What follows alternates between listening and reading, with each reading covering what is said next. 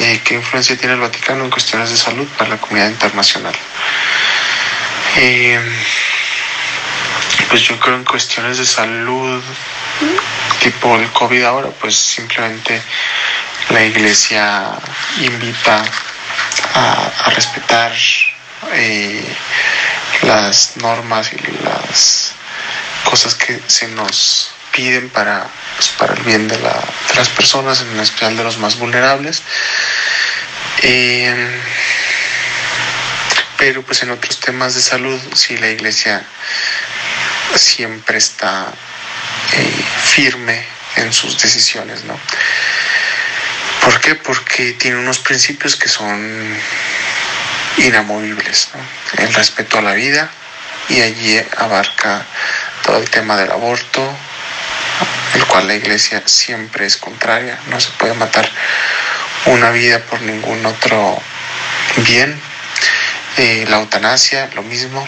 Eh, no se puede eso, matar a nadie, eh, ni siquiera para dejarlo, dejar que, que, ella deje de sufrir. Ahí se puede explicar bien el tema, pero en principio eso no se puede matar a nadie.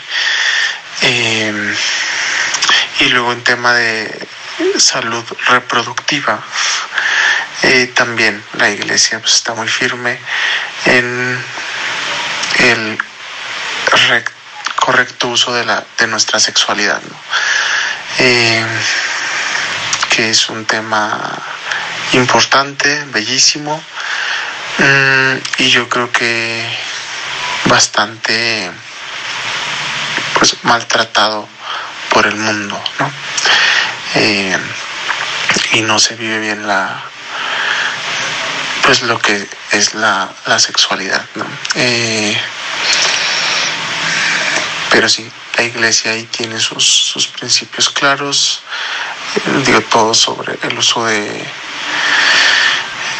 la fecundación in vitro, eh, el uso de los embriones, todo esto, pues sí, la iglesia reconoce eh, desde la concepción la vida y la defiende desde el inicio, ¿no? Y no se puede jugar con la vida. Y si todos estos métodos que son muy novedosos, pues parecen ser muy buenos, pero en cierto modo para que salga alguno de estos proyectos se juega con muchas vidas, ¿no? Y, eso pues, no es correcto y la iglesia lo, lo recalca y lo dice bien, ¿no? Eh, y bueno, aquí hay otros, pues, otras muchas cosas que se podrían decir de, de la salud en la sexualidad, pero pues es bastante amplio el tema. Y de la salud en general, pues la iglesia siempre está allí apoyando, eh, es un misterio, el sufrimiento y la enfermedad. Y, y sí, la iglesia tiene esa misión de acompañar eh, al que sufre, al enfermo, eh, y sin dar todo el apoyo espiritual.